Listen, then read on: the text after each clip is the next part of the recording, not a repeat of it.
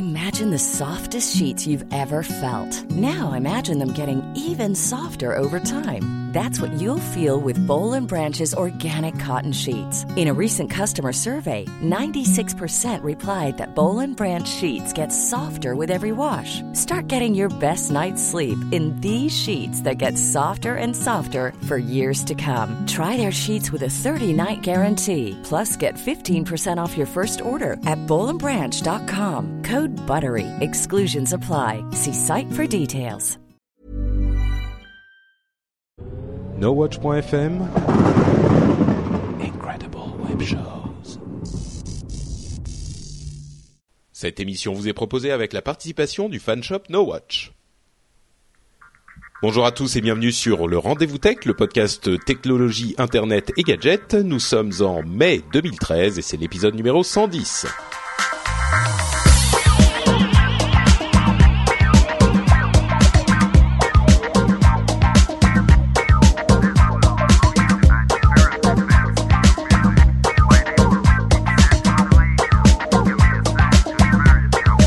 Bonjour à tous et bienvenue sur le Rendez-vous Tech, le podcast bimensuel où on vous parle technologie, internet et gadgets, où on vous explique en des termes compréhensibles toute l'actualité tech et internet.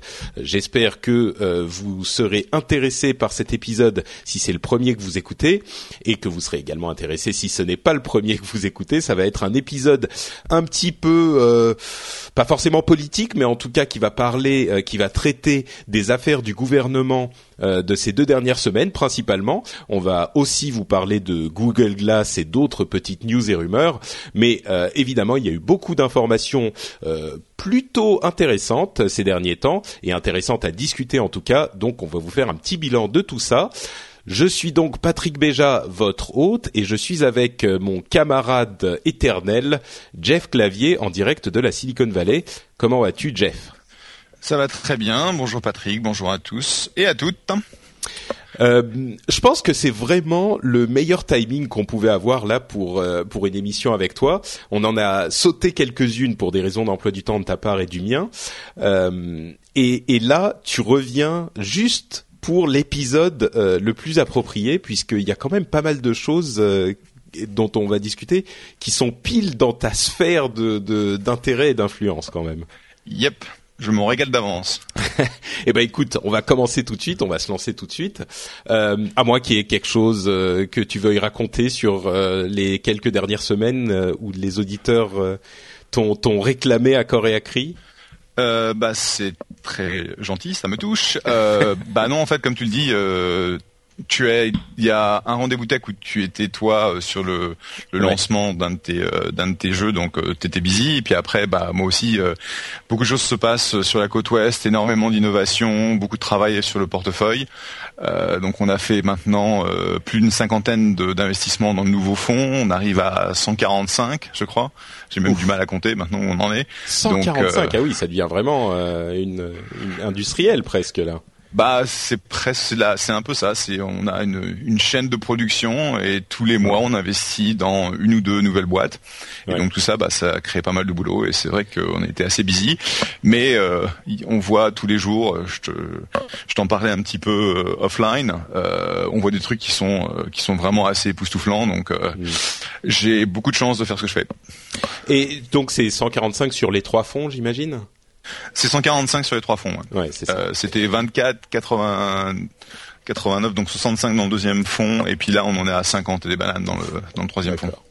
Bah, effectivement, c'est pas mal de le rappeler euh, parce que ça va être très pertinent puisqu'on va parler du fameux deal Dailymotion et des mesures que du gouvernement euh, qu'il qu'il va mettre en place pour favoriser l'industrie tech euh, suite à la au premier contact un petit peu euh, houleux euh, qui a provoqué ce qu'on a appelé le mouvement des pigeons et dont on a parlé bien sûr dans le rendez-vous tech et, et partout ailleurs. mais c'est bon de le rappeler. toi donc tu es un donc t'es français évidemment d'origine, tu es né en France, t'es des Français. Tu t'es donc exilé aux États-Unis. Tu es venture capitaliste, c'est-à-dire que tu finances, enfin, tu tu places de l'argent dans des startups pour faire ensuite une sortie quelques années après, où tu vas mm-hmm. sur certaines d'entre elles. Donc certaines vont marcher, certaines vont pas marcher.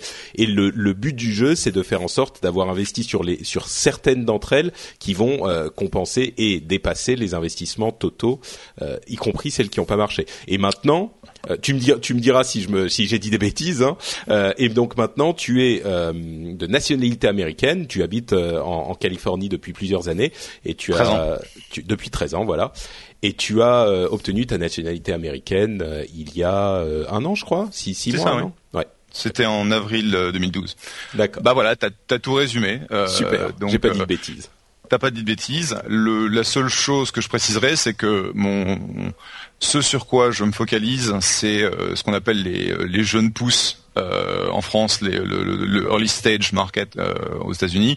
Donc mhm. c'est quoi? C'est des boîtes où tu vas avoir l'équipe de fondateurs, tu vas avoir un produit qui va être en alpha ou bêta, parfois lancé. Donc on va pas on va pas financer le développement du produit, mais on va typiquement financer son lancement euh, définitif, c'est-à-dire que mmh.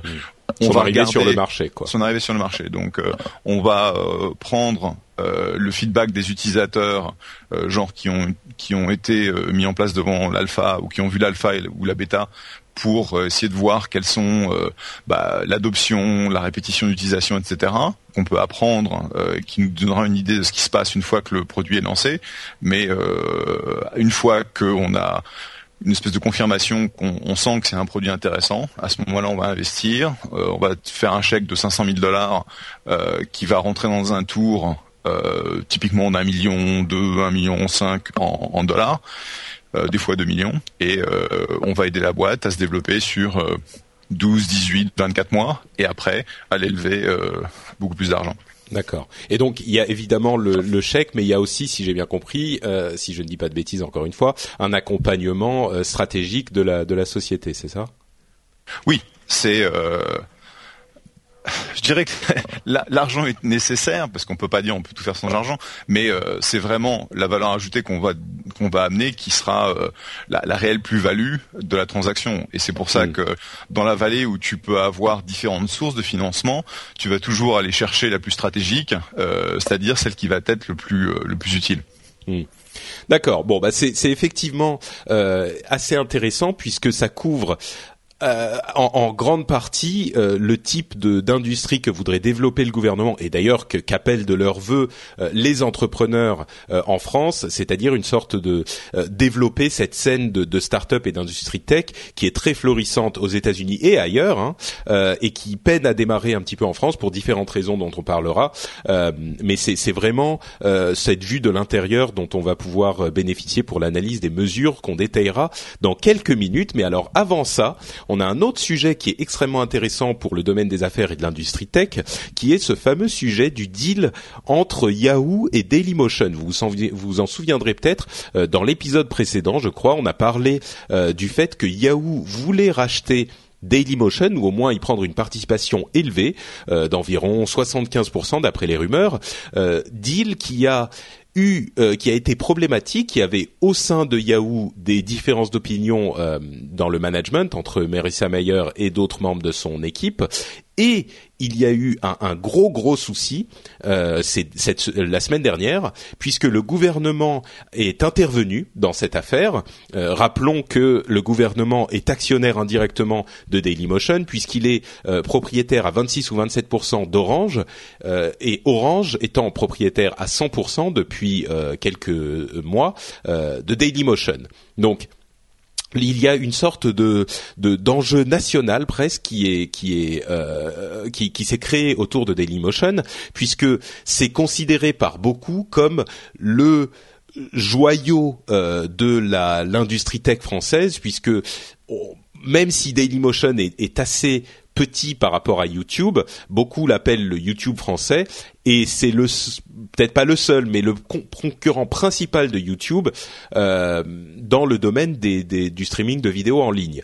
Il faut savoir que, euh, on va peut-être en parler à, la suite, euh, Dailymotion reste quand même. Il y a là le premier, euh, euh, la loupe déformante sur Dailymotion, qui est sans doute vue d'une manière un petit peu différente en France, parce que Dailymotion c'est 200 employés et un chiffre d'affaires relativement faible, quelques millions d'euros. Euh, si j'ai là encore, je ne dis pas de bêtises, je prends des pincettes pour tout, mais euh, donc c'est c'est pas une énorme boîte euh, en France et, c'est pas une énorme boîte au niveau mondial, mais en France, elle est considérée vraiment avec beaucoup de fierté. Et donc, euh, revenons à ce qui s'est passé la semaine dernière. Le gouvernement est intervenu. Il a euh, convoqué en quelque sorte euh, les, les executives, les, les responsables d'Orange et de Yahoo, et il leur a dit, il a mis une, une sorte de, de coup d'arrêt au deal en disant hors de question que Dailymotion passe sous contrôle américain. Euh, ça, c'est hors de question. Euh, et, et, là où il y a eu beaucoup de critiques qui, qui se sont élevées contre cette action, c'est que évidemment l'État est actionnaire d'Orange et donc a son mot à dire sur Dailymotion, mais euh, le fait qu'il convoque euh, des parties euh, externes en fait finalement, Yahoo et Dailymotion, pour leur dire non ça se passe pas comme ça, c'était considéré pour le moins comme maladroit. Alors ça, c'est la manière dont on peut l'analyser un petit peu froidement. Euh, je sais que dans le monde de l'entrepreneuriat en France et aux États-Unis, euh, la chose a été jugée beaucoup plus sévèrement. Jeff, est-ce que tu peux nous dire euh, comment on l'a vu dans le milieu de, de, de l'industrie tech et des startups, d'une part, et ensuite toi ton analyse personnelle?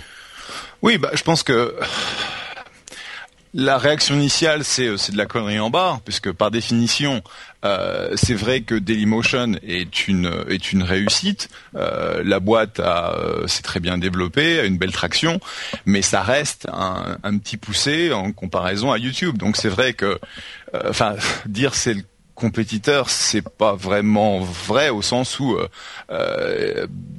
je sais, enfin j'ai pas j'ai pas les chiffres de trafic euh, relatifs de l'un par rapport à l'autre, mais YouTube euh, est des dizaines de fois plus gros que que Dailymotion. Hmm. Donc le problème c'est quoi? C'est que pour faire une réelle compétition à, YouTube et à d'autres euh, d'autres channels, il faut vraiment avoir des moyens, il faut avoir du marketing, il faut être capable de, développer du contenu.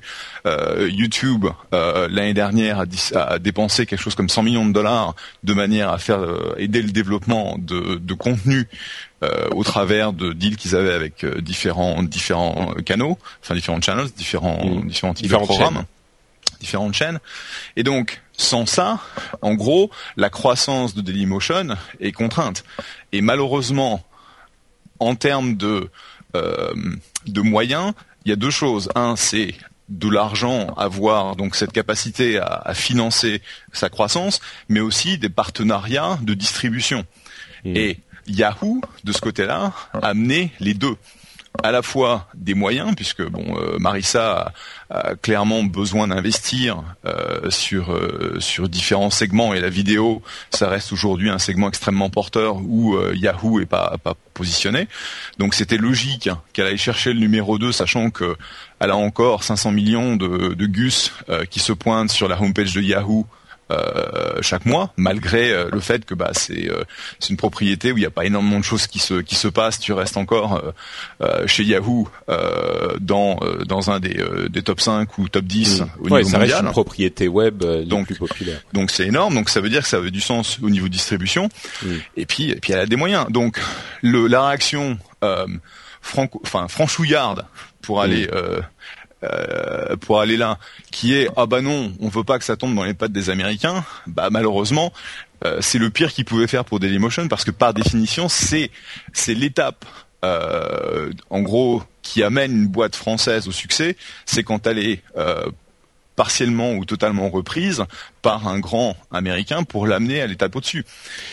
Mais, alors, bon, c'est vrai que c'était beaucoup de gens effectivement ont dit que c'était l'étape pour, enfin stratégiquement pour continuer à grossir, euh, c'était un truc extrêmement important. Mais si on veut voir les choses euh, du côté franchouillard, si Yahoo rachète 75% de Dailymotion, du coup la société devient en, quelque sorte euh, américaine. Est-ce que ça vaut le coup finalement de vendre le bébé Dailymotion puisqu'il sera plus vraiment français? Est quel est l'intérêt finalement pour la France si on, on voit la chose de manière encore une fois franchouillarde, quel est l'intérêt euh, de, de bah. vendre le truc et de, de s'en laver les mains presque? Bah, c'est là où je, c'est là où pour moi, c'est pas parce que tu vends ta boîte à un américain que tu restes pas français, que tu bénéficies pas. Pour moi, en fait, qu'est-ce qui manque à l'écosystème français aujourd'hui au niveau entrepreneuriat mmh. C'est des grands succès de, de boîtes où le management, les fondateurs euh, vont développer la boîte, la vendre, participer à son évolution au sein de, de l'acquéreur et ensuite partir pour faire des autres boîtes. Hmm. Et aujourd'hui, pourquoi est-ce que la vallée est si unique? C'est parce que tu as depuis des depuis 40 ans euh, des, des euh, générations entières de fondateurs qui ont eu du succès, des générations entières d'employés 1 à 50 de cette boîte qui ont eu du succès, qui ont fait de l'argent, qui ont construit de l'expérience et qui sont partis faire leur, leur propre boîte. Et donc aujourd'hui en France, on est trop contraint en termes d'univers de, sortie.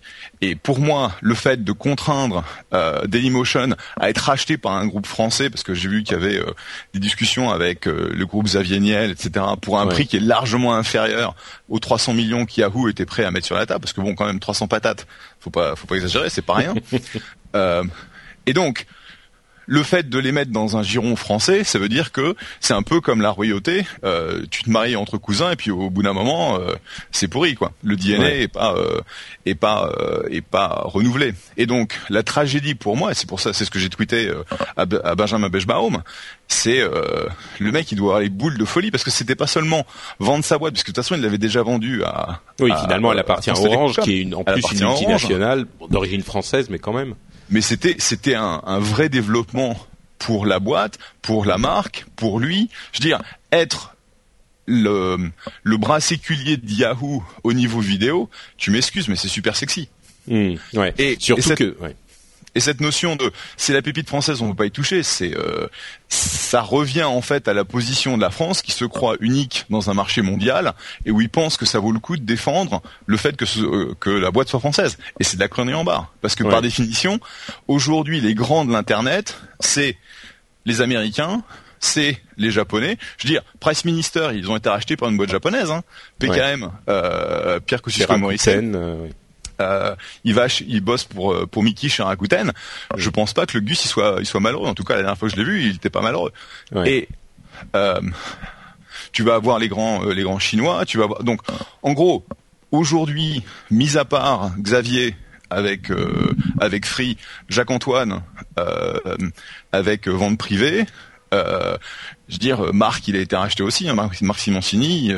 donc tout ça, tu bah, retombes dans un finalement, ce que tu dis, c'est que le, fait que ça soit racheté par des étrangers ou pas, finalement, c'est pas tellement important. C'est que la sortie qui ramène euh, beaucoup d'argent et d'expérience et de renommée te permet ensuite, euh, je veux dire, la sortie financière, le rachat, te permet ensuite de recommencer quelque chose d'autre. Et c'est ça qui crée cette génération et ce dynamisme euh, d'entrepreneurs au niveau national, quoi. Peu importe qu'on soit racheté par tel ou tel groupe étranger. C'est un peu ce que tu dis, n'est-ce pas Oui, fait, t'as as plusieurs facettes. T'as la, as la facette entrepreneur où, de toute façon, euh, sauf si tu arrives à rentrer sur le marché euh, public euh, de sur des vrais IPO où tu as du volume, donc euh, sur les marchés américains mm. où c'est extrêmement difficile et seuls les, les, les entrées en bourse, arrivent, les entrées en bourse le, tu vois, récemment, on a eu une, une vente d'une boîte dans laquelle j'ai investi il y a, il y a presque 7 ans maintenant, euh, Mashery, qui a été racheté par Intel pour 180 millions. Hmm. Bah, on n'est pas là en train de pleurer qu'on a perdu notre indépendance. Non, pourquoi? Parce que d'un seul coup, Mashery va avoir les moyens d'Intel pour déployer sa présence au niveau mondial. C'est génial. Je peux dire que le CEO, non seulement il va faire un paquet, un paquet de fric, mais c'est surtout la possibilité d'avoir une plateforme qui va en gros passer le, ta croissance en mode turbo. Hmm. Et je pense ah, que c'est sûr que la philosophie des entrepreneurs aussi. Ouais, effectivement, le, le fait d'avoir Dailymotion comme bras vidéo de YouTube aurait été euh, incontestablement une, un développement euh, accéléré, invraisemblable. Quoi, être, euh, devenir le, le, le, les vidéos de YouTube dans leur ensemble, c'est vrai que ça aurait immédiatement amené Dailymotion à un niveau auquel il n'est certainement pas aujourd'hui et auquel même si le, le, Vivendi ou Niel Pigas Berger les rachètent, bon bah ça va pas leur donner cette cette forme de d'exposition euh, internationale. Euh, il y a un autre aspect que je voulais traiter aussi, c'est le fait que là encore au niveau international, le fait que le gouvernement intervienne dans le deal et fasse euh, un petit peu la, la maman qui tape sur les mains des enfants qui n'ont pas été gentils et qui disent non non non ça se passe pas comme ça, ça a été vu de manière assez, enfin ça a beaucoup refroidi les ardeurs d'entrepreneurs étrangers qui déjà n'était pas hyper euh, hyper chaude. Euh, je parle toujours des ardeurs. Donc c'est un petit peu genre euh, c'est hyper dangereux et c'est un peu con de d'aller en France parce que l'État ne, ne laisse pas les choses se dérouler normalement à un niveau qui je sais qu'en France, on aime beaucoup l'État providence et l'État qui, qui, qui, gère tous les problèmes, mais là, on dépasse un petit peu les, les prérogatives de l'État. oui, et, et, je pense que, enfin, ça, c'est, pour moi, il y a trois facettes. Il y a la partie entrepreneuriat, on vient d'en parler. Il y a la partie France comme euh, écosystème dans laquelle tu dans lequel tu peux te développer. Et le 3, c'est la, troisième partie, c'est euh, la vision des, des, euh, investisseurs. Donc, d'un point de vue industriel, déjà, les Américains aiment pas la France à cause de, des lois protectionnistes pour l'emploi qui sont, enfin, je veux dire, c'est le cauchemar des, des, des, des patrons américains parce que aux États-Unis, on a la flexibilité. Oula. On a un petit, une petite coupure d'internet. Tu m'entends? Ah, bah t'es revenu. Désolé, c'est moi, c'est moi qui appuie sur le mauvais bouton. Ah, euh, donc la flexibilité de l'emploi, qui est en gros la possibilité d'embaucher très très rapidement et de grossir très rapidement tes, euh, ta masse salariale, parce que tu peux la réduire très rapidement aussi. En gros, ce que tu, pour dire les choses clairement, ça veut dire que les les euh, les CDI, les, les contrats à durée indéterminée en France, euh, ne permettent pas le, le renvoie euh, facilement et que donc par effet euh, pervers, euh, ça permet pas l'embauche puisque les gens ont peur d'embaucher parce qu'ils se disent qu'ils pourront pas euh, réduire la masse. Et, et, tu te retrouves dans une situation comme l'Espagne où en fait toutes les embauches sont sur des contrats à durée déterminée où il n'y a aucun développement de la des, des employés parce que par définition ils sont en, CDD et donc tu te retrouves dans une situation où le, la moitié du pays va se retrouver au chômage aux États-Unis. je pense que c'est un petit peu exagéré, mais oui, je comprends la, bah, vision. Tu regardes, tu regardes les euh, les jeunes, le, le chômage au niveau des euh, des jeunes, euh, qui soient diplômés ou pas d'ailleurs, est, est, absolument effroyable. C'est c'est plus de 30 En, en Espagne, je te parle pas en France. Oui, en Espagne. oui, tout à fait. Donc, ce que je veux dire, et je, et je fais pas une plébiscité des États-Unis, c'est juste que aujourd'hui, en tant qu'investisseur dans les startups, on sait qu'on peut embaucher 100 personnes en 6 mois parce qu'on peut virer 100 personnes en 2 jours. Mm. Et donc, la capacité que les boîtes ont à, grossir très vite, ça permet justement cette espèce d'hypercroissance que la France envie aux États-Unis. Malheureusement, tu peux pas avoir euh, le beurre ton gâteau et, le manger. You can't have your cake and eat it. Et donc, le prix à payer, c'est la flexibilité de l'emploi. Et donc, mm. le patron américain qui regarde la France a déjà peur de cette notion de protection de l'emploi. Si tu rajoutes derrière le gouvernement qui commence à jouer euh, les rois à la cour en disant ah bah non ça ça me plaît pas on pète le deal. Je veux mm. dire, euh, c'est même plus la douche froide là. C'est euh, ok, bah on oublie la France. Et malheureusement, c'est la même chose chez les investisseurs parce que aujourd'hui, le gouvernement souhaiterait que les les Américains, parce que clairement la plupart des fonds euh, capital risque sont ici, mais les Américains, les Anglais euh, investissent en France. Mais en gros, nous, on fait de l'argent quand on peut maximiser notre sortie. Et en gros, si je regarde en tant que VC, ah bah voilà, j'investis dans une boîte française, mais j'ai toujours le risque que un, un, gus au gouvernement qui n'y comprend rien à rien me bloque une sortie qui va maximiser ma, ma sortie à moi. Qu'est-ce que je fais? J'ignore complètement les dossiers français. Je ne me pose même pas la question. D'accord.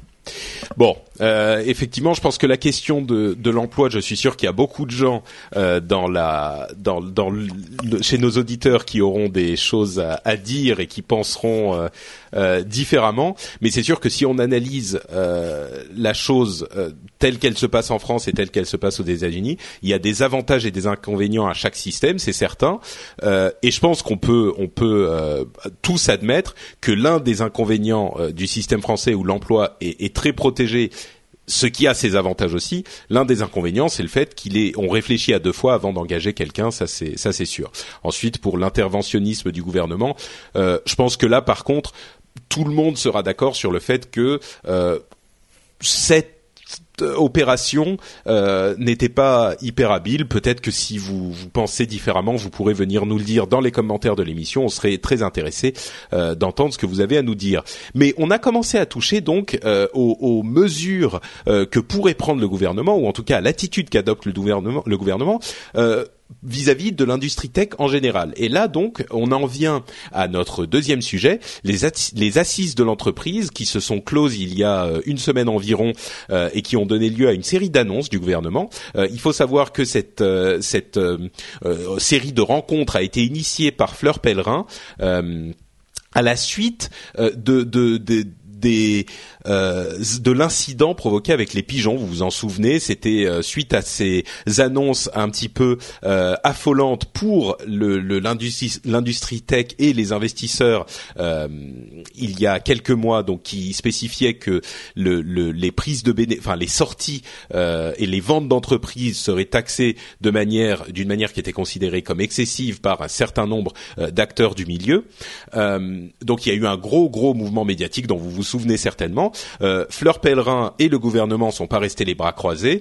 Euh, ils ont initié ces discussions, dont le, le, les résultats sont les suivants. Alors, on va faire les choses euh, simplement. Je vais lire les, les mesures principales euh, qu'on a entendues euh, dans ces, ces, cette annonce qui a été faite par François Hollande, et tu vas nous dire, Jeff, toi en tant que multinational VC of Prestige, ce que tu en penses. Alors, première mesure, c'est un programme sur l'entrepreneuriat de la sixième à la terminale euh, et des modules d'entrepreneuriat dans l'université. C'est-à-dire que euh, a constaté qu'il y avait euh, un besoin, une demande euh, de la jeunesse et de l'industrie certainement pour donner envie euh, et faire comprendre aux gens ce que c'est que l'entrepreneuriat. On n'a peut-être pas tellement cette culture en France et euh, Hollande disait très justement, euh, il y a 20 ou 30 ans, aucun gamin au sortir du lycée n'aurait dit ah moi j'aurais aimé avoir des cours sur l'entrepreneuriat. Aujourd'hui, la culture de de, de l'entreprise et du travail sont différentes, donc il voudrait faire passer cette envie par un programme scolaire. Bonne idée, mauvaise idée, Jeff? Bah, je pense que, écoute, tout ce qui est en faveur de l'entrepreneuriat est positif. Donc, euh, tu vas pas m'entendre dire oh ça sert à rien etc. Ouais. Le, le, la chose euh, objective donc bon ma fille est en sixième elle a 12 ans euh, tu lui parles d'entrepreneuriat bon je pense que c'est un concept qu'elle identifie parce que euh, je dirais bon c'est ce que c'est ce que je fais voir euh, nos copains entrepreneurs machin et tout mais mm. je suis pas sûr que ça l'inspire en tant que tel euh, pour moi, c'est vraiment quelque chose de bien euh, quand tu rentres en donc la high school américaine, euh, qui est la troisième française, où là, tu, une en gros, expliquer ce que ça veut dire et faire comprendre. En fait, le problème, c'est un problème culturel. Deux choses. Un, c'est faire comprendre aux jeunes que c'est aussi noble que d'aller chercher un job dans une grande entreprise et ce sera aussi potentiellement intéressant parce que moi, je me rappelle quand il, y a, longtemps, euh, quand c'était mon tour, euh, que j'ai dit à mon papa, à ma maman que je ferais une start-up, bah ils se sont dit oh bah c'est risqué, euh, tu comprends, tu prends, t'es, es entrepreneur parce que t'arrives pas à trouver un job, etc. Hmm. Donc, bah, justement, tu dis, c'est, c'est, il faut changer la culture. C'est peut-être effectivement un moyen de, de changer Tout à la fait. culture. Tout à fait. Et, mais changer la culture, ça implique plus que ça. Mais on, y reviendra. Donc, je pense que ça, c'est positif. Euh, la sixième, c'est peut-être un peu tôt, mais pourquoi pas Sixième, c'est un peu trop. Troisième, seconde, première, terminale. Hmm. Euh, ce qui en gros est tu regardes un petit peu ce qui se passe dans les high schools américaines, euh, en tout cas dans la, dans la vallée, t'as beaucoup de présence de, bah tu vois, moi j'ai été parler euh, à l'école de mon fils, donc t'as des t'as des visites, t'as des entrepreneurs qui viennent parler pour que les gamins en fait vivent le, le fait d'être entrepreneur et d'avoir envie d'être entrepreneur plutôt que d'aller chercher un job comme étant tout à fait naturel. C'est une aspiration complètement acceptée. Ouais, bon, c'est vrai que certains diront peut-être que la, la, Silicon Valley c'est un, un, un, milieu un petit peu particulier, mais en même temps c'est ce que en partie pour ce, ce domaine d'activité de l'économie française, c'est ce qu'on aimerait émuler, donc euh, pourquoi pas. Euh, et, on, et, et rappelle-toi, enfin, euh, le l'entrepreneur le plus jeune que j'ai jamais fondé, il avait 19 ans et c'était sa mm. troisième boîte. D'accord. oui, oui, effectivement. Bah d'ailleurs, euh, on a, on en a, on a entendu il y a pas longtemps euh, ce jeune homme qui avait fondé euh, Sumly, qu'il a vendu justement à Yahoo pour une somme rondelette. la bande publique d'investissement qui met en place un financement spécifique pour la création d'entreprises dans les cités défavorisées, avec un accompagnement, un accompagnement, un tutorat. Euh, pourquoi pas? Euh, C'est vrai que c'est un moyen de redynamiser euh, le, le, tissu social dans les dans les milieux un peu plus défavorisés. Bon, il y a, y a les, tout, tout le débat sur la discrimination positive qui peut faire suite à cette à, ce type de mesure, mais j'irais pourquoi pas quoi. Donner envie aux jeunes dans les milieux défavorisés encore plus qu'ailleurs. bon, pourquoi pas. Ouais, je pense que ça, ça a du sens. C'est plutôt sur le côté euh, euh, égalité sociale que sur la, sur le côté euh, entrepreneuriat. Mais bon, c'est aussi nécessaire. Hein, faut pas, faut pas se le cacher. le problème, le, le, souci en fait majeur avec cette cette approche, c'est de dire c'est l'État qui va distribuer les fonds, qui va choisir les projets qui vont potentiellement avoir du financement. Et ça, c'est c'est franchement un, un nono. Enfin, d'après l'expérience qu'on a aux États-Unis, où on a un marché extrêmement euh, actif au niveau VC, c'est que, en gros, il y a des gens qui sont payés pour faire cette espèce de, de, tri sur quel projet devrait être fundé, quel projet devrait pas être fundé, de manière à ce qu'on puisse créer des entreprises avec beaucoup de succès. Et donc, à tort ou à raison, euh, c'est ce qu'on fait, c'est notre métier. Et on est généralement, enfin, la seule raison pour laquelle on est dans ce métier, c'est qu'on est bon euh, à le faire, parce que sinon, on réussit, on réussit pas à lever des fonds. Ouais, c'est ce fameux débat est-ce que l'État peut faire euh, telle ou telle chose Et en l'occurrence, sur ce domaine, euh, tu penses que c'est pas forcément euh, le, le, le, domaine de compétence de l'État, quoi? C'est un peu le problème, c'est voir comment est-ce qu'ils peuvent amener des, des acteurs du privé autour de la table pour que ce soit ces gens-là en fait qui fassent tout ce qui est euh, mm. éducation, tutorat, mentorship, etc. Euh, c'est pas facile, donc bon, c'est positif qu'ils aient cette mesure. La question, c'est comment ils la mettent en place. Mm. Alors un autre euh, dispositif qui là met un petit peu plus l'accent sur l'initiative euh, personnelle et privée, c'est un dispositif entrepreneur étudiant qui permettra aux étudiants euh, de, de garder la sécu sociale et de faire refinancer leurs prêts d'étudiants de manière à pouvoir faciliter le passage du monde de, de, de l'étudiant au monde de l'entrepreneuriat avec un petit peu de sécurité, donner un petit peu de sécurité à ces entrepreneurs pour qu'ils osent un peu plus se lancer. Euh, c'est bien ou alors est-ce qu'il faut qu'ils aient le feu sous les fesses euh, pour se donner à fond ou est-ce que c'est bien qu'ils gardent cette euh, ce, ce, type de, de, de, sécurité quand même? Non, bah écoute, c'est vrai que le fait d'avoir le feu aux fesses, ça va ça va te motiver. D'un autre côté, moi j'étais dans ce cas-là hein, quand quand j'avais donc j'ai j'ai j'ai rejoint ma start-up quand j'étais encore à l'école. Euh, je veux dire, si j'avais eu un mécanisme pour avoir la sécu étudiante et que j'avais pu, parce que j'avais aussi un prêt étudiant euh, de, je me rappelle à l'époque, je, vivais sur 20 000 francs, 20 000 francs par an. C'est pas beaucoup.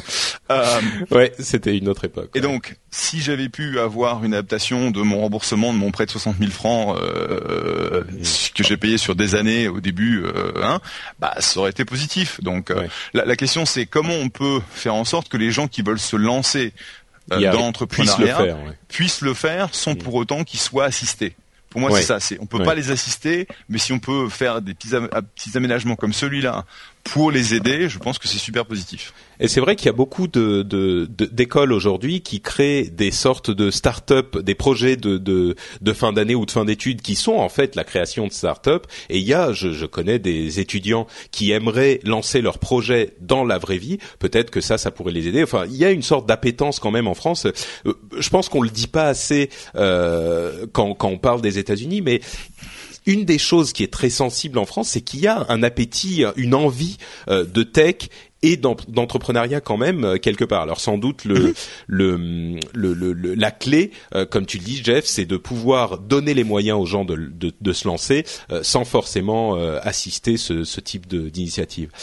une... Absolument, j'ai vu j'ai vu ça il y a deux semaines deux semaines et demie. Euh, J'avais 94 HEC entrepreneurs euh, devant moi où on faisait une, une causerie euh, le soir et ils étaient tous des entrepreneurs. Bon, HEC c'est quand même c'est déjà une belle réussite d'avoir d'avoir intégré, etc. Mais c'était en gros, bah si je fais cette filière, c'est parce que je vais pas aller chercher un job, je vais pas aller bosser pour pour l'administration, je vais me barrer, créer ma boîte. Hmm. Et ça, c'est super, euh, c'est super positif. Et en gros, il me disait, qu'est-ce qu'on fait? Je dis, bah, poursuivez votre passion. Euh, ne le faites pas parce que c'est bien. Enfin, c'est bien d'être entrepreneur, même si tu penses pas qu'en France ce soit le cas. Mais ici, aux États-Unis, c'est tellement glorifié d'être entrepreneur que tu as des gens qui le font juste parce que c'est euh, c'est cool. mais pensez juste à une chose, c'est la boîte que vous créez, c'est pas une boîte française, c'est une boîte avec des ambitions européennes, des ambitions globales. Mmh. Il se trouve que la France est votre premier marché, mais ne vous arrêtez pas là, parce que si vous vous arrêtez là, ce sera super difficile de créer une boîte d'une réelle valeur. Mmh. Et, euh, et, si vous avez l'opportunité, tirez-vous aux US, parce que c'est là où on peut créer des boîtes dans une plateforme mondiale. C'était pas barrez-vous de France à tout prix, mais ayez conscience de la différence de plateforme et d'approche euh, et de d'écosystème quand vous venez ici. Je pense qu'après euh, deux semaines passées euh, dans la vallée, ils en avaient une très bonne idée. Ouais, donc ça veut dire que le, le, le avec autant d'efforts euh, en France et aux États-Unis, enfin dans la dans la vallée en tout cas, euh, les efforts portent plus et, et, donnent plus de résultats quand on est dans l'écosystème de la Silicon Valley. C'est ce que tu dis. Euh, je sais, c'est plus facile dans la vallée, mais il y a beaucoup plus de. C'est juste un, un, un, environnement complètement différent. On va essayer de te pousser à créer quelque chose de plus gros, c'est plus gros, plus grand, euh, plus fort.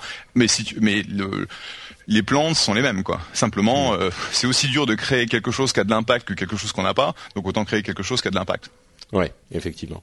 Bon, en même temps, et, le, et je veux vraiment pas que ça passe comme de l'anti-français, parce que pour moi, ce que, ce que je leur disais, c'est plus de la moitié des Français, enfin, je sais pas en fait, c'est plus de 60% des Français qui, qui partent aux États-Unis reviennent en France. Hmm. C'est-à-dire que nous, euh, le, le one way ticket, le fait qu'on on était parti pour jamais pour jamais revenir, c'est assez en fait euh, unique.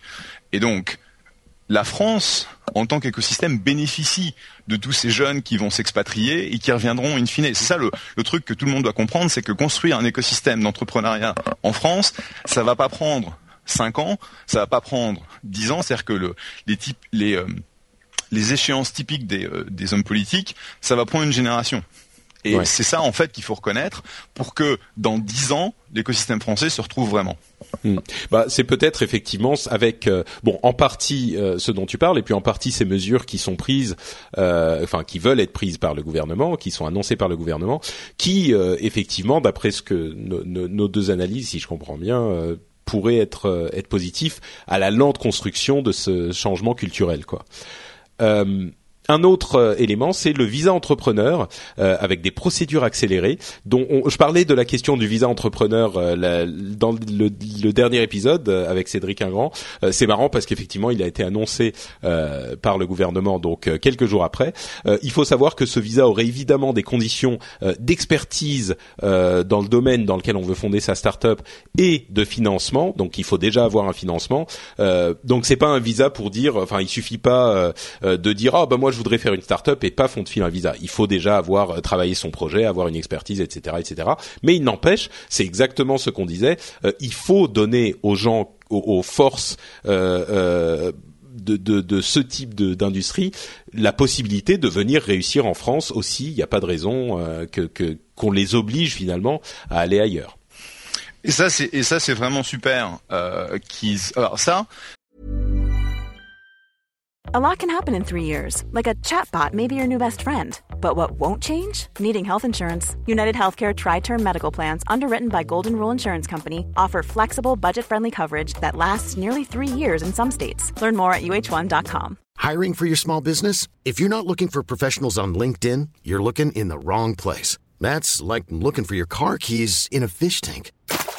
LinkedIn helps you hire professionals you can't find anywhere else, even those who aren't actively searching for a new job but might be open to the perfect role. In a given month, over 70% of LinkedIn users don't even visit other leading job sites. So start looking in the right place. With LinkedIn, you can hire professionals like a professional. Post your free job on linkedin.com slash achieve today.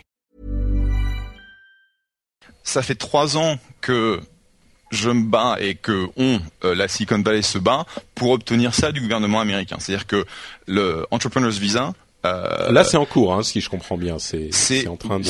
Mais, ça, oui, ça fait, mais ça fait trois ans qu'on se bat, et mm. malheureusement, il y a deux trois crétins à Washington qui veulent que euh, le Entrepreneurs Visa soit traité en même temps que les 10 millions de, d'immigrés euh, mexicains, euh, sud-américains, etc., euh, illégaux, alors que, par définition, ce qu'on demande, nous, c'est deux choses. Un, c'est que quand tu as quelqu'un qui a passé cinq ans euh, dans les écoles américaines euh, sur un sur un, visa d'étudiant et qui se fait virer pour rentrer dans son pays, qui, est forcé de, rentrer dans son pays, plutôt que de rester aux États-Unis, là où en fait il a été, euh, on a on a dépensé beaucoup d'argent pour, pour l'amener à un niveau en formation, hein, c'est débile. Et deux, euh, tu regardes notre euh, notre portefeuille, euh, on a des, des fondateurs qui sont anglais, on a des Français, on a des Australiens, on a des des Finnois.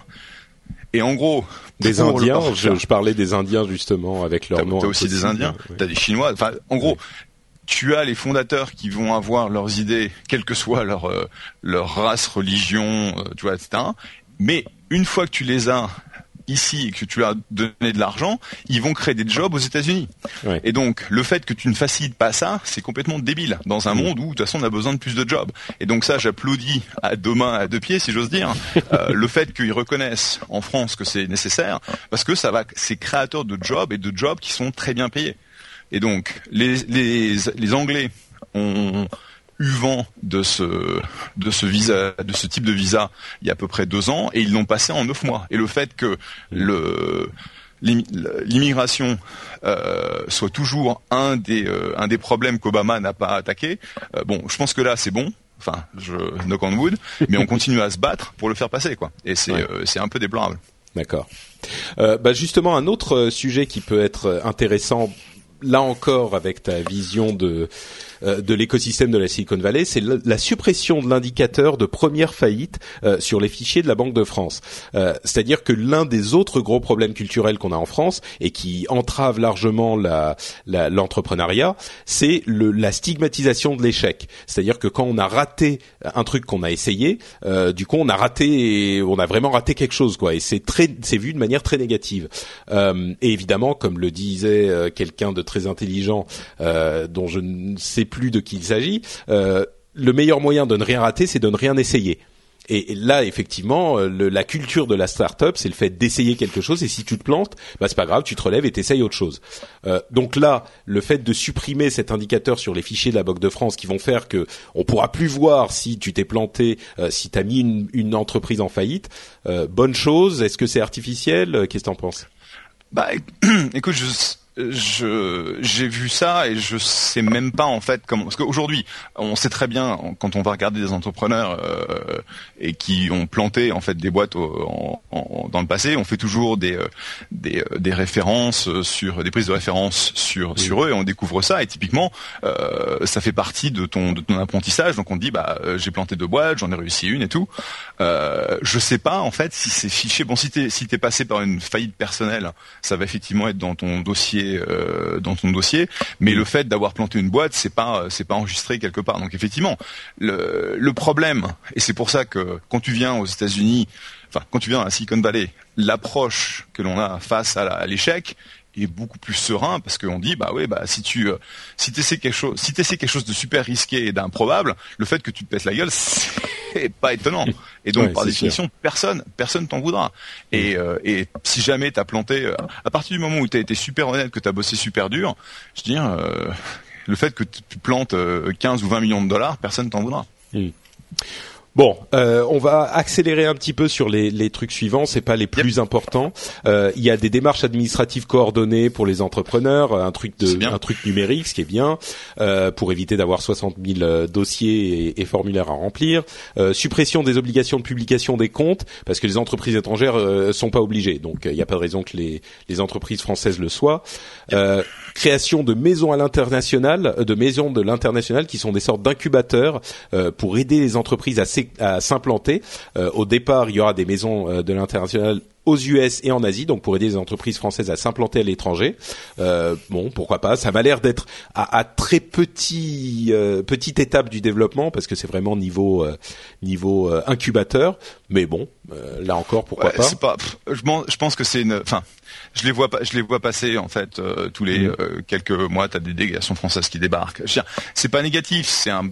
Une première approche. C'est une première exposition. Mais c'est pas. Ça va pas te donner grand chose quoi. C'est-à-dire que ils Ouais. débarquent ici et croient qu'on les attend. Avec euh, avec le, le tapis rouge et puis bah c'est pas le cas quoi parce que euh, c'est pas comme ça que ça se passe. euh, oui, pendant ce temps, le- on bosse et on n'attend pas que les gens euh, débarquent avec leur euh, Ouais, et puis surtout le, le- marché américain, et c'est un marché tellement gros que c'est très difficile en fait pour une boîte euh, internationale de rentrer sur le marché américain en tant qu'activité euh, à, à part, tu vois, où, où ce soit euh, genre on, on envoie un mec et puis il va être le patron du bizdev et puis il va se débrouiller quoi. C'est comme ça que beaucoup de boîtes se sont développées, mais euh, ça nécessite un réel investissement, et un réel commitment. C'est c'est euh, c'est ça le problème quoi. Mais bon, on peut pas dire que c'est c'est pas négatif, c'est pas négatif. Euh, dernier euh, dernier sujet, c'est la réponse aux pigeons. Enfin, euh, les, les questions sur l'imposition des, des cessions de sociétés. Deux choses importantes. D'une part, on avait 40 régimes différents. On passe à un régime unique pour tout le monde. Au moins, c'est clair, c'est bien. Euh, Yep. Deuxième chose, c'est donc le, le- les taux euh, d'imposition euh, qui vont être euh, différents en fonction de euh, la, la, la- le- du temps qui s'est écoulé entre l'achat ou la création d'entreprise et la revente. Alors, euh, si on revend deux ans après un achat ou une création, on est imposé au, au même niveau que le re- le- l'impôt sur le revenu. Ce qui semble normal, deux ans après, c'est quand même assez court. Donc on ne parle pas d'investissement ou de long travail. Bon, impôt sur le revenu. Entre deux ans et huit ans, on a un abattement de 50% euh, sur le taux de l'impôt sur le revenu. Donc on paye deux fois moins. Enfin, on paye la moitié, je veux dire. Après 8 ans, euh, donc pour un investissement de plus long terme, un abattement de 65%. Euh, si on, a euh, une entreprise, euh, pardon, pour les entreprises de moins de 10 ans et si on a un départ à la retraite ou une session familiale, on a carrément un abattement de 85%.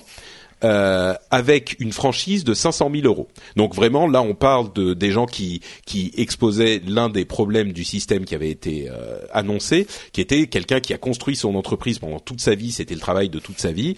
Euh, s'il le il le cède, euh, s'il part à la retraite ou si c'est une session familiale, 85% de d'abattement. Bon, là, on commence à parler vraiment de quelque chose de qui, qui à moi me semble raisonnable. Ces chiffres-là euh, me semblent raisonnables. Toi, Jeff, est-ce que c'est quelque chose qui change la vision euh, Je ne sais pas si tu avais suivi précisément l'affaire des pigeons, j'imagine que oui. Euh, Oui, parce que c'est, mon copain euh, Jean-David Chambourdon qui était un peu le leader spirituel de, de- du mouvement des pigeons. Et, euh, et le problème en tant que en tant que VC, c'est que bah, si, les- si la partie économique ne, n'a plus tout de sens, ça veut dire que tu peux plier bagage, arrêter d'investir et tu vas faire autre chose.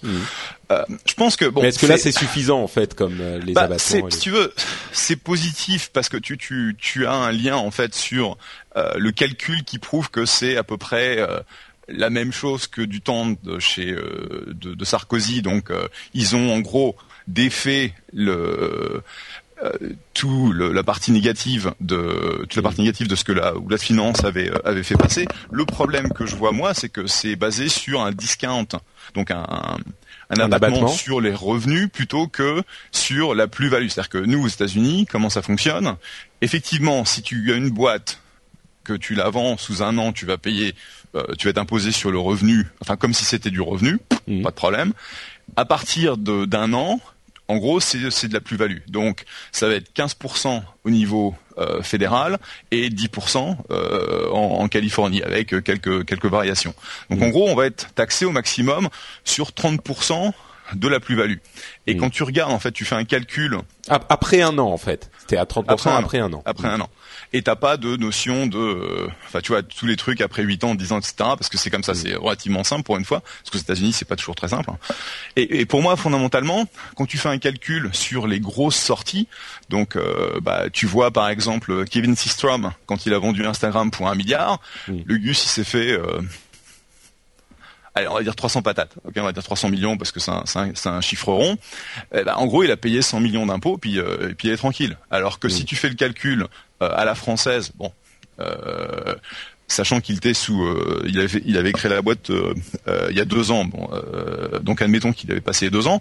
En gros, il va se retrouver quand même à payer euh, ah bah là c'est impôt sur la fortune, enfin c'est la moitié, mais c'est impôt sur la fortune, ça va être, euh, va être plus que le, la somme qu'il paierait euh, aux États-Unis, c'est sûr. Oui. Et donc euh, la question c'est euh, combien combien tu considères que c'est parce que il y avait dans bah c'est dans l'interview que, que Jean David a, a fait il y a ce week-end euh, sur Europe 1 je crois il disait le problème c'est qu'on aime bien aller brûler on aime bien aller brûler nos idoles et nos riches et, euh, et le problème, c'est qu'à un moment, à un autre, il faut que les Français acceptent que c'est pas une euh, la la pizza, elle a pas, une taille fixe, et donc quand quelqu'un en prend une grosse part, ça veut pas dire que les autres personnes en prennent moins. Non, c'est on, on, fait gros, on fait grossir la pizza pour tout le monde. Et donc euh, le fait d'avoir des sorties qui ramènent beaucoup d'argent à des gens qui ont travaillé très dur euh, pendant euh, un an, deux ans, cinq ans, dix ans, etc. C'est ok, c'est pas un problème. Et c'est ça en fait là. Mm. Je disais ça aux, aux, HEC qui sont venus nous voir, c'est que je veux pas dire qu'on a une une, attitude, une attitude euh, laxiste par rapport au fric, mais ici, tu peux pas être fier du fric que t'as parce que t'as toujours un mec qui en a plus que toi. Quand tu dis ici, c'est en France. Ici, euh, pardon, ici en euh, dans la vallée. Et donc personne, parce que en, gros, euh, il y avait un, petit Français qui nous a posé une question au panel en disant mais vous avez l'air de brasser du fric et on dirait que ça vous gêne pas.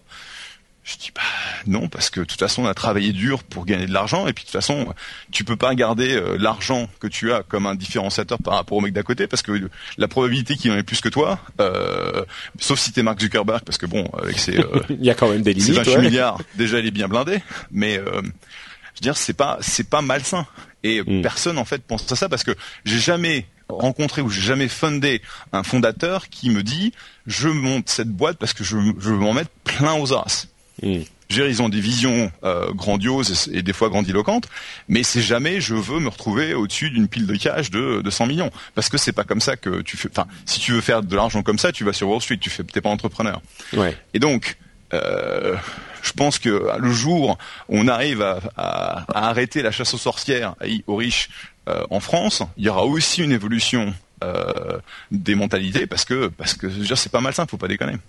Donc en fait, euh, finalement, pour l'analyse euh, de, de, toutes ces annonces des assises de l'entreprise, euh, moi, je les trouve plutôt positives. toi, bon, d'après ce que je comprends, tu les trouves positives aussi, mais c'est pas le cœur du problème, quoi.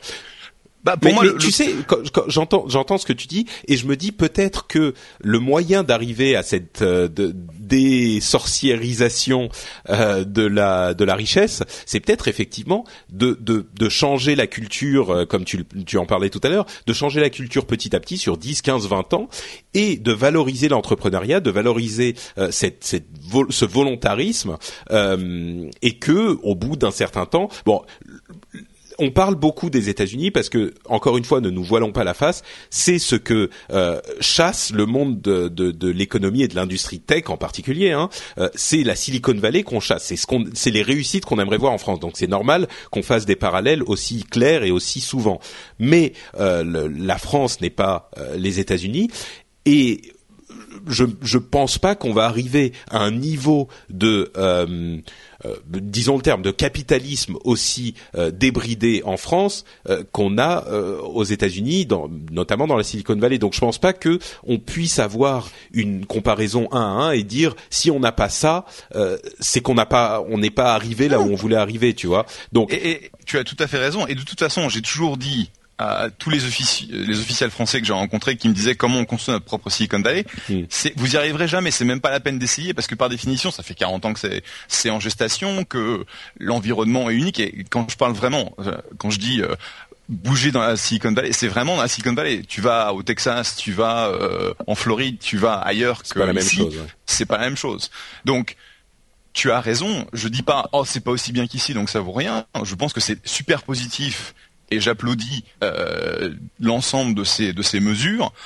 Euh, pour moi, la seule qui manque que j'ai que j'ai identifiée, c'est offrir aux entreprises, aux jeunes pousses, euh, la flexibilité de l'emploi, c'est-à-dire que bah, si jamais, tu vois, c'est très difficile de prévoir ton cash flow, euh, t'as du funding, t'as pas de funding, et tu peux pas te retrouver stock avec, euh, tu vois, si tu dois euh, attendre un an avant de virer un, un, un ingénieur qui fait pas la, qui, qui fait pas le, le boulot que t'attends de lui, et bah euh, ça va poser un énorme problème à la petite boîte, quoi. Donc il faut Mm. donner cette flexibilité pendant les quelques premières années. Je crois qu'il y a certains contrats d'emploi ou des aménagements qui ont été faits, donc c'est positif, mais euh, je veux dire, la flexibilité de l'emploi, c'est aujourd'hui un tabou en France et ça peut pas parce que ce sera ne pas adopter ce genre de mesures, c'est limiter la compétitivité de la France. Point. Mm. Et il y a un que- truc qui est, pardon, fini. Vas-y. Euh, Bah, Il y a un euh, truc non, je veux dire, c'est le reste de l'environnement et comme ça, que ce soit juste ou pas juste, c'est pas la Mm. question. C'est comme ça que la, on est dans un monde, dans un monde global et euh, on doit, on se doit de, de s'adapter en tant que plateforme. Mm. Euh, et si la France, ben, c'est ce que disait Xavier Niel dans une dans une interview ce week-end. Aujourd'hui, la France est numéro 5. Je veux dire, euh, si on fait pas attention, dans 15 ans, numéro 25. Hmm. Ben, c'est intéressant cette question de la flexibilité dans l'emploi et c'est un débat que tout le monde a eu mille fois et que mais je pense qu'il y a une chose qu'on ne voit pas forcément dans cette intention d'augmentation de, la flexibilité de l'emploi euh, que soumettent euh, les gens qui sont un petit peu plus de droite, c'est que l'idée n'est pas de pouvoir virer n'importe qui quand tu veux parce que t'es euh, méchant et que tu veux virer les gens à tour de bras. L'idée c'est que en, on l'a déjà dit, mais je, pré- je le répète parce que c'est un sujet sensible, en favorisant la flexibilité de l'emploi, tu favorises du même coup l'emploi parce que les gens Yep. sont dé, euh, décomplexés, enfin n'ont plus peur d'employer quelqu'un et donc ils vont plus facilement les employer. Donc il faut pas voir les choses de manière binaire en se disant euh, ah mais voilà si on peut virer les gens, ça fait qu'on ne va que les virer.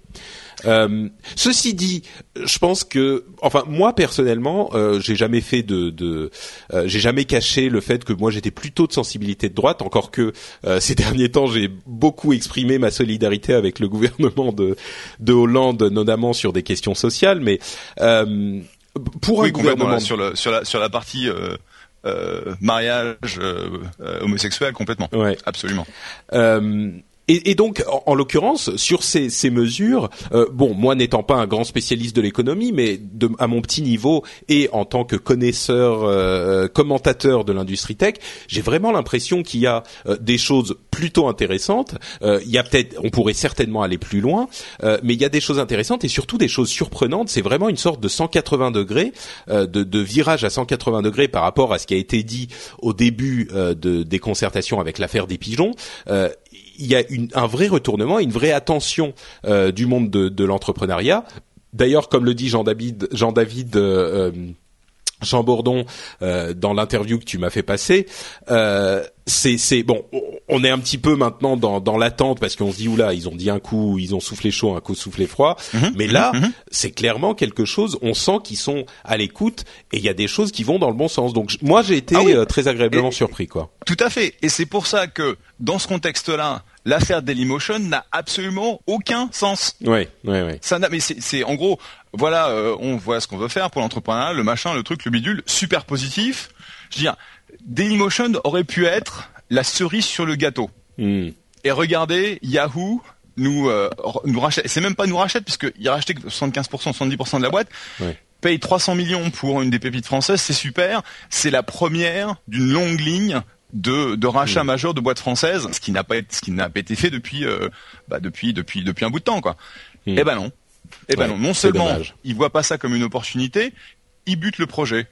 Ouais. Et, euh, et en gros, tu vois ça, tu te dis ok. Et donc malheureusement, ça décrédibilise dans l'esprit des gens toute la bonne volonté qui a été mise dans ces euh, dans ces projets, dans ces différentes mesures, parce que par définition, c'est ok, c'est du pipeau. Regarde, Ouais. la première fois qu'ils ont pu Mm. mettre en place une application de l'entrepreneuriat à la française, c'est beau, c'est grand, c'est fort, paf, on bute le projet. Bon, espérons que les choses seront rattrapées euh, à l'avenir. On est au, à la première année euh, de, de- du gouvernement. Euh, il y a encore quatre ans pour qu'il corrige les choses. On verra, on verra comment ça, se passe- ça se passera. On, on continuera à suivre ça en tout cas avec énormément d'attention. Euh, Jeff, t'as as encore euh, dix minutes ou il faut que tu que tu files? Je, bah en fait, euh, je vais, devoir te quitter, mais j'allais juste dire que euh, le verdict pour les Google Glass, bah malheureusement, euh, j'ai pas été euh, faire euh, de la pression ou de, du cirage de pompe là où il faut chez Google, donc j'ai pas encore les miennes. Chier. Mais euh, je pense que c'est, tu peux pas ignorer les Google Glass. Le fait que les gens aiment pas, aiment, ça n'a, ça n'a aucune, ça n'a aucune implication sur le, la signification de cette technologie. Et je pense que, bah une fois que je les ai, que je les ai mis sur mon nez, je te dirai ce que j'en pense. Mais euh, je pense que c'est c'est vraiment une technologie fondamentale. Ouais, bah effectivement, on est, disons qu'on peut, le sujet c'était euh, est-ce que les Google Glass, euh, enfin personne les aime. Il y a une série de, de, de critiques du, de la chose, mais l'une des choses les plus intéressantes, c'était un article de Wired qui parlait justement du fait que les Google, Google Glass sont portés par des mecs tellement euh, geeky, nerdy, tout ce qu'on veut, de Robert Scoble et d'autres, que euh, ça le transforme en, en, nouveau Segway ou en nouveau euh, oreillette Bluetooth, ce genre de choses, qui sont techniquement magnifiques et révolutionnaires, mais qui finalement ont une image tellement euh, beauf euh, que ça se plante sur le marché. Mais bon, c'est un débat qui sera intéressant d'avoir quand elles seront plus largement. La, la bonne nouvelle, c'est que Google fait tellement de fric que si leur voiture qui se conduit tout seul et leur Google Glass mettent 10 ans à avoir une adoption de masse, ils en ont rien à foutre. Parce que de toute façon, la planche à billets fonctionne au niveau search et advertising. Oui, c'est vrai, c'est vrai. Ok, voilà, voilà. Bah écoute, euh, Jeff, je te remercie de ton analyse euh, intéressante et euh, astute, euh, fine comme d'habitude. Euh, donc, on te donne rendez-vous dans, dans deux semaines, non, dans un mois pour le prochain rendez-vous tech avec Jeff. Absolument. Et, et que qu'on soit clair, c'est même si j'ai toujours quelque chose à redire, je pense que tous ces développements qui ont été poussés par le gouvernement sont très positifs. donc, in fine, l'entrepreneuriat en France est en meilleure situation, meilleure posture grâce à ces mesures. C'est juste dommage qu'ils se soient foutus, qu'ils se soient pris les, euh, les pieds dans le tapis et qu'ils aient planté des Dailymotion parce que ça aurait été vraiment une super opportunité de, de créer en fait l'ascenseur qui, euh, qui aurait été super positif pour tout le monde avec une preuve concrète du, euh, du développement de, des boîtes françaises. Mmh, c'est vrai. Voilà, tant pis. Bon, la prochaine fois. Merci en tout cas Jeff. À plus. À bientôt. ciao ciao. Salut à toutes. Bon, eh ben, je vais continuer et finir cette émission tout seul comme un grand. Euh, donc, pour finir sur la question des Google Glass, il y avait euh, effectivement cet article intéressant dans Wired. Je vous invite à, à, aller le lire. Euh, c'est simplement cette idée que cette comparaison, en particulier avec le Segway, euh, qui était vraiment vu à sa conception comme quelque chose de révolutionnaire qui allait transformer les villes. Vous savez, le Segway, pour ceux qui sont trop jeunes et qui s'en souviennent pas, c'est cette sorte de scooter euh, gyroscopique qui est en fait simplement deux roues sur lesquelles on monte, qui, qui, fait la taille à peu près d'une personne au niveau euh, euh de, de l'empreinte euh, et qui vous permet de vous déplacer très facilement dans les villes. Donc ça allait supprimer les voitures, machin.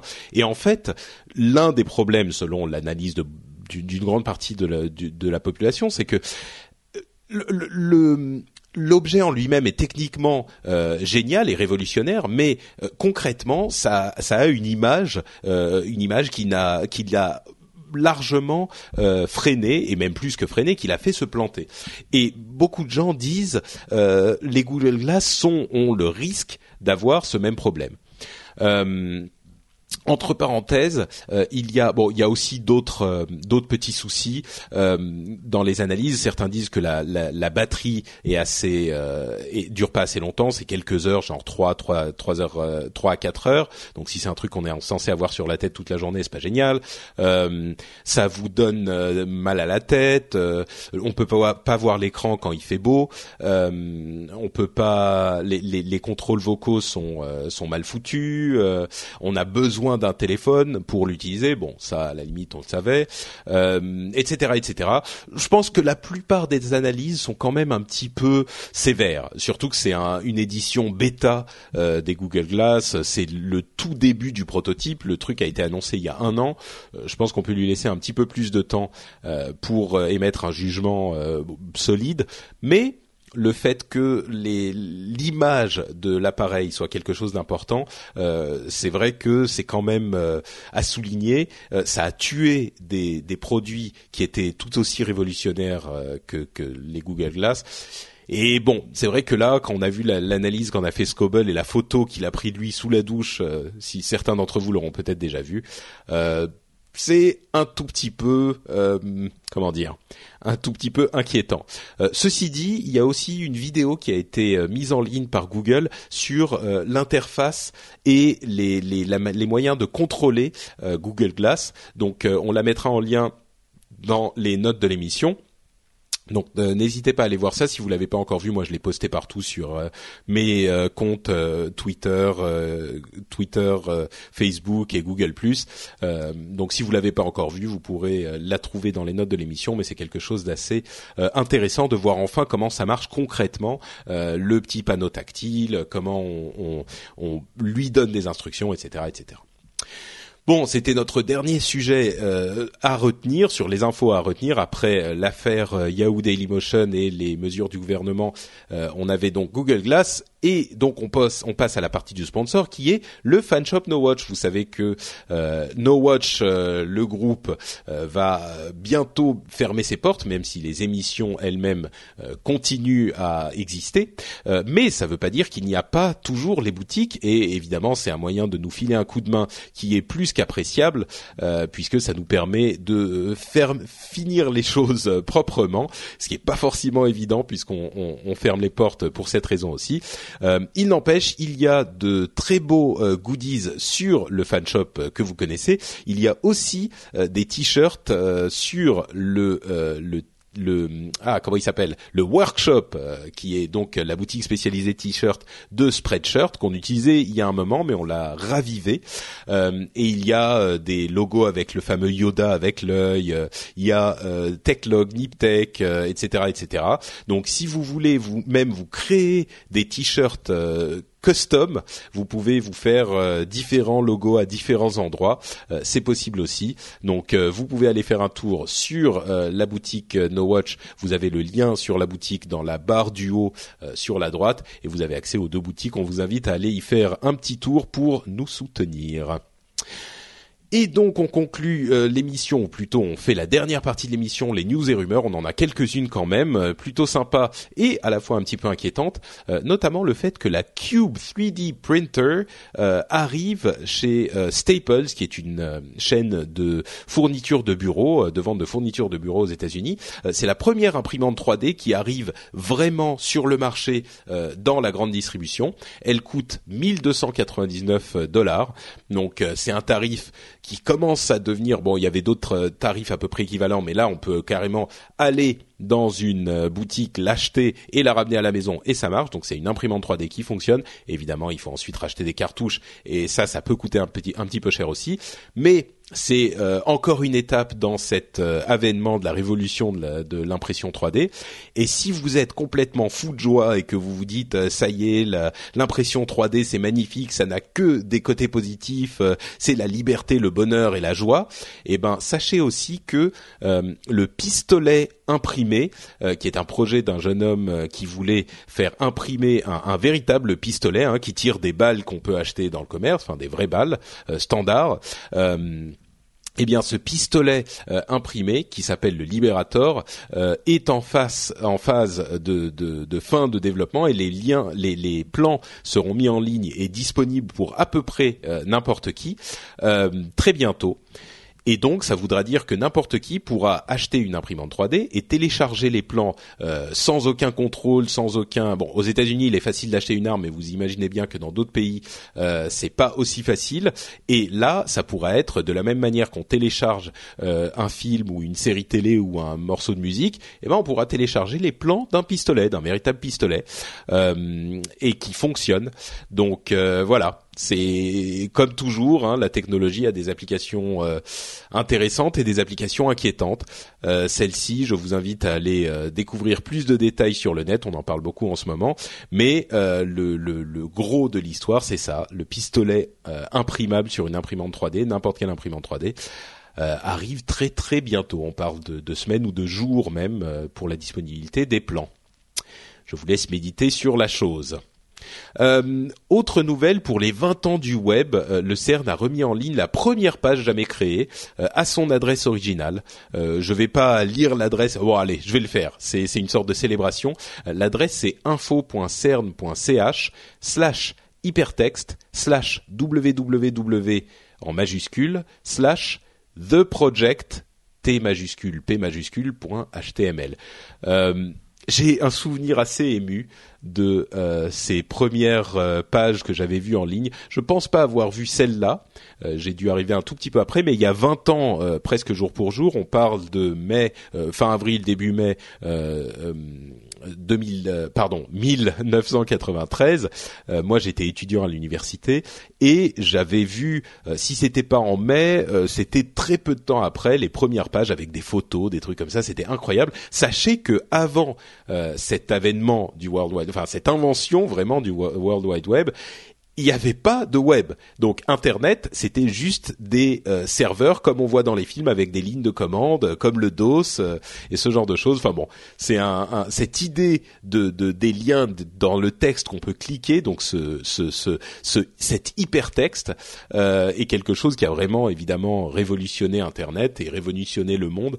Et c'est marrant de se souvenir de cette première page qui était vraiment euh, évidemment hyper simple et qui a donné lieu à toutes les évolutions qu'on connaît aujourd'hui. D'ailleurs, j'ai commencé à voir euh, des choses vraiment intéressantes en HTML5 dans le domaine euh, du jeu vidéo euh, qui ne nécessite plus Flash et de la vidéo tout court, de la transmission de vidéo.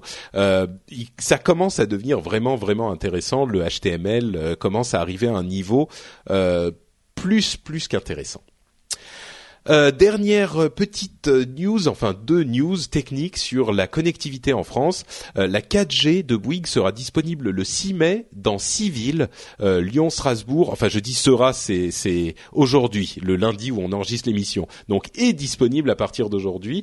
et donc quand vous écoutez cette émission depuis un ou plusieurs jours, donc dans six villes, dans Lyon, Strasbourg, ici les Moulineaux, Vanves, Malakoff et Toulouse. Donc c'est le lancement de la 4G de Bouygues. ça veut dire que la 4G ça commence à s'accélérer. C'est plutôt une bonne nouvelle. Euh, le VDSL 2 sera lancé à l'automne. Si vous ne savez pas ce que c'est que le VDSL, c'est la prochaine évolution de l'ADSL euh, qui a passé beaucoup de temps dans les méandres des régulations et de l'administration euh, du, gouvernement, qui enfin a été approuvé, sera lancé à l'automne. Si vous attendez des augmentations invraisemblables de, de votre vitesse de connexion, sachez que c'est pas forcément le cas pour tout le monde. À vrai dire, c'est c'est le cas pour très peu de gens. Euh, c'est une amélioration certaine, mais euh, c'est surtout que ça va permettre de porter des, des, des performances euh, équivalentes à la DSL de plus un petit peu plus loin. Euh, si vous êtes très près de votre de votre répartiteur, ça améliorera vos performances. Dans l'ensemble, ça va pas changer la, la vie de, de, de grand monde mais c'est quand même une, une bonne évolution. Euh, disons que ça améliore les performances quand on a une distance qui est inférieure à un kilomètre. Donc ça va pas permettre à avoir euh, d'avoir des, des plus de de, de de, de connexion dans les campagnes ou ce genre de choses. Donc bon, c'est une étape qui est pas forcément euh, hyper hyper importante non plus, mais qui est importante à, à signaler tout de même. Eh ben écoutez, je crois qu'on arrive donc à la fin de l'émission. Euh, J'espère sincèrement que euh, le, les sujets vous auront intéressé et que nos analyses vous auront intéressé. Je vous invite euh, à, à, faire deux choses. Euh, c'est peut-être un petit peu tard pour dire ça, mais euh, à, à voir l'analyse comme quelque chose qui, qui, essaye au moins d'être objectif. Je sais que les sujets politiques sont toujours un petit peu euh, délicats euh, à traiter euh, dans notre société et en particulier dans les podcasts. Donc on essaye de le faire toujours avec une, une, intention d'objectivité en tout cas. et si jamais euh, les choses qu'on a dit ne vous ont pas convaincu ou si elles vous ont vous ont convaincu et que vous voulez en ajouter, euh, je vous invite évidemment à venir commenter euh, sur dans les, notes de l'émission, toujours dans la sérénité, dans la politesse, s'il vous plaît. Hein, C'est une une chose qu'on réussit à conserver toujours dans les émissions que j'anime et sur No Watch en général. Donc j'espère qu'on va qu'on va continuer cette tradition. mais les discussions sont toujours intéressantes, donc n'hésitez pas à venir nous dire si vous vous êtes en train de bouillir de l'autre côté de votre euh, de votre smartphone ou de votre euh, iPod euh, et que vous voulez nous répondre, n'hésitez pas à le faire ou ajouter de l'eau à notre moulin aussi. Hein, c'est toujours apprécié. Apprécié. Donc voilà pour la, petite parenthèse sur les questions politiques, mais c'est toujours avec beaucoup de plaisir qu'on les traite parce que c'est ce qui fait aussi bon tous les gadgets super super cool et les Appleries et les Androideries et les Google Glasseries, c'est toujours cool, mais c'est aussi ça qui fait que le monde et l'industrie tech sont intéressants. Donc c'est toujours quelque chose qui est qui est bon à traiter, surtout quand en l'occurrence les nouvelles sont plutôt bonnes. je, je reste sur ce point de vue. Donc, euh, donc voilà. Bref, euh, venez, venez commenter euh, sur les notes de l'émission, ça nous fera plaisir. quoi dire d'autre avant de conclure Évidemment que vous pouvez nous retrouver sur les réseaux sociaux, c'est @jeff dans le cas de Jeff Clavier et dans mon cas c'est Note Patrick. on parle de Twitter évidemment. Je suis aussi sur Google Plus et sur Facebook. vous pourrez retrouver tous les liens dans les notes de l'émission là encore. on a les liens vers tous les réseaux sociaux. Et puis voilà, on arrive donc à la fin. Euh, je vous invite à passer une excellente semaine. Je suis sûr que le fait de vous y inviter euh, rendra la chose plus facile. Euh, et puis on se retrouvera. Ah non, pas une semaine, mais je vous invite à passer deux excellentes semaines. Et puis on se retrouvera donc dans deux semaines pour un nouvel épisode du rendez-vous tech. on sera donc, allez, un petit peu plus proche du mois de juin, et il se passera des choses plutôt intéressantes, notamment avec la keynote WWDC donc la Worldwide Developer Conference qui aura lieu le 10 juin et pour laquelle on aura normalement, si tout va bien, un upload live pour la suivre en direct. Il y aura notamment euh, très certainement l'annonce d'iOS 7. Euh, ça sera quelque chose euh, d'intéressant aussi. Donc les rumeurs sur la prochaine version d'Android et sur la prochaine version d'iOS vont commencer à arriver à un rythme accéléré. Donc ça sera forcément quelque chose dont on discutera également. Si vous êtes plutôt geek de ce type de d'informations, plus que les questions euh, gouvernementales. Euh, vous inquiétez pas, ça arrive également. Je vous fais deux grosses bises et je vous dis à dans deux semaines. Ciao à tous.